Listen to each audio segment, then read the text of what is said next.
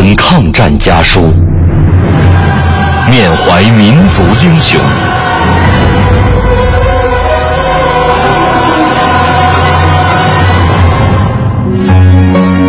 纪念中国人民抗日战争暨世界反法西斯战争胜利七十周年文艺之声特别节目《难忘的抗战声音》家书篇。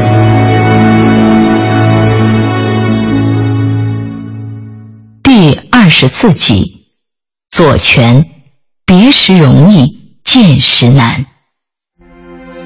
左权，抗日战争中八路军牺牲的职务最高的指挥员，他谱写了自己辉煌的革命生涯、军事生涯，撰写和翻译了大量军事理论文章和著作，但很少谈及自己。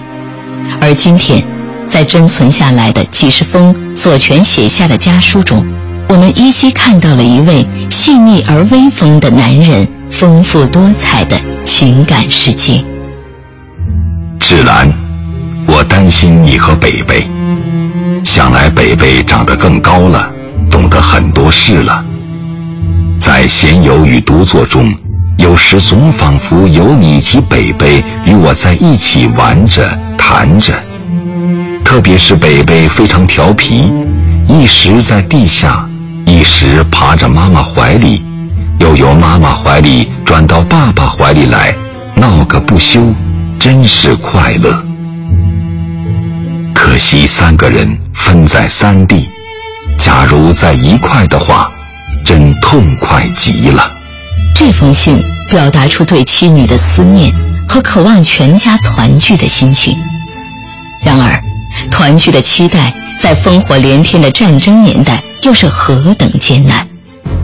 一九四二年初，日军接连向晋东根据地发动总进攻，不断向八路军总部所在地区进行空前残酷的大扫荡。二月二十四日，左权亲自率幺二九师及警卫连部署突围计划，在掩护部队冲向敌人最后一道封锁线时，一颗炮弹在左权身边爆炸。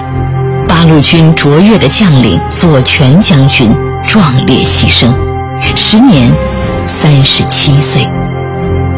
芷兰，亲爱的，别时容易见时难，分离二十一个月了，何时相聚？念，念，念，念。愿在党的整顿之风，各自努力。力求进步吧，以进步来安慰自己，以进步来酬报别后钟情。不多谈了，祝你好。这封家书是左权将军壮烈殉国前几天写给爱妻刘志兰的最后一封信。从一九三九年新婚后，至一九四二年五月壮烈殉国的戎马孔总。